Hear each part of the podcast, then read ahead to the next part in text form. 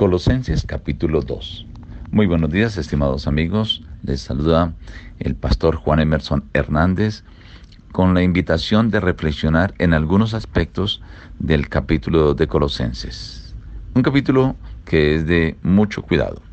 Leamos algunos apartes. Lucho para que sean consolados sus corazones, unidos en amor y alcancen todas las riquezas de pleno entendimiento a fin de conocer el misterio de Dios el Padre y de Cristo, en quien están escondidos todos los tesoros de la sabiduría y del conocimiento. De la manera que habéis recibido al Señor Jesucristo, andad en él, arraigados y sobreedificados en él y confirmados en la fe. Mirad que nadie os engañe, por medio de filosofías y huecas sutilezas, y no según Cristo, porque en Cristo habita corporalmente toda la plenitud de la divinidad, que es la cabeza de todo principado y potestad.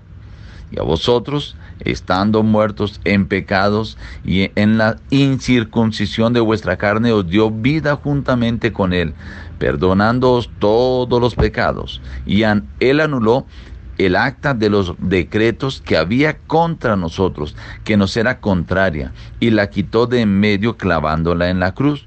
Por tanto, nadie os critique todo eso que sombra de lo que ha de venir. Si habéis muerto con Cristo en cuanto a los rudimentos del mundo, ¿por qué como si vivierais en el mundo os sometéis a preceptos tales como no uses, no comas, no toques? Todos estos preceptos son solo mandamientos y doctrinas de hombres, los cuales se destruyen con el uso, pero no tienen valor alguno contra los apetitos de la carne.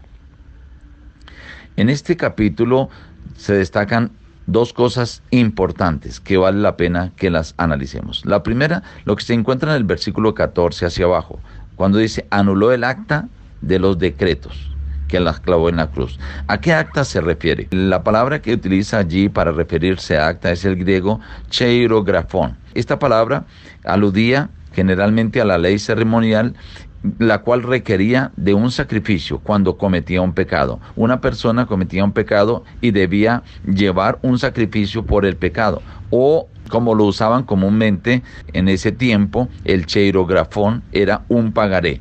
Esta parte figurativa fue anulada, clavada en la cruz. ¿Por qué? Porque cuando Cristo murió ya no se requirió más de sacrificios por una persona que cometía un pecado. Ahora el Señor Jesús simplemente, Él es el sacrificio, el cordero, y cada persona debe llevar sus pecados, presentarlos ante el Señor, arrepentirse para obtener el perdón de los pecados. Pero también como dijimos en el día de ayer, en la introducción, los judíos querían introducir algunas ceremonias rituales, aún eh, los días de luna nueva, los días de fiesta o aún sábados, o sea, días de descanso, y emplearlos en adoración a principados, a potestades o aún a los astros.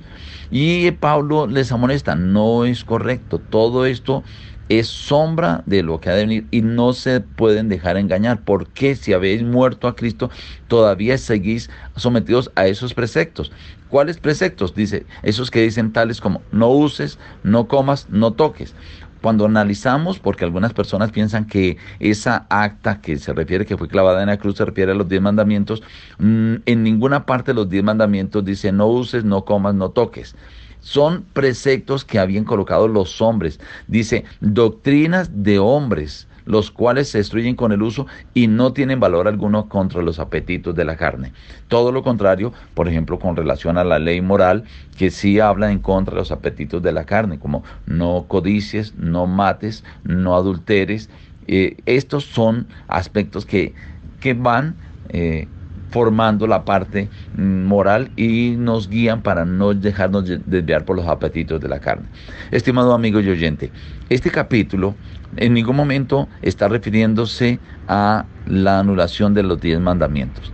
Pero este capítulo sí nos recuerda que debemos buscar la manera de ser consolados, unidos en amor y tener el entendimiento para conocer el misterio de Cristo Jesús, a quien sí debemos adorar. ¿Por qué?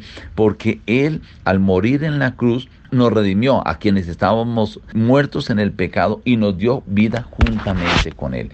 Y a Él es el que debemos adorar porque Él es, dice, la cabeza sobre toda carne. E, en Él habita toda la plenitud de la divinidad. Estimado amigo y oyente, hoy tienes la oportunidad de que tu vida sea encausada y guiada por la palabra de Dios y que todo acto que tú hagas pueda guiarte a adorar a Cristo Jesús. No te dejes engañar. Guíate por la palabra de Dios y no por un pedacito. Mira todo el contexto para que Dios pueda morar en ti, guiarte a ti y que tú puedas disfrutar desde ya de la salvación que es en Cristo Jesús. Una vez más te decimos, busca a Dios en primer lugar cada día y las demás bendiciones te serán añadidas. Que Dios te bendiga.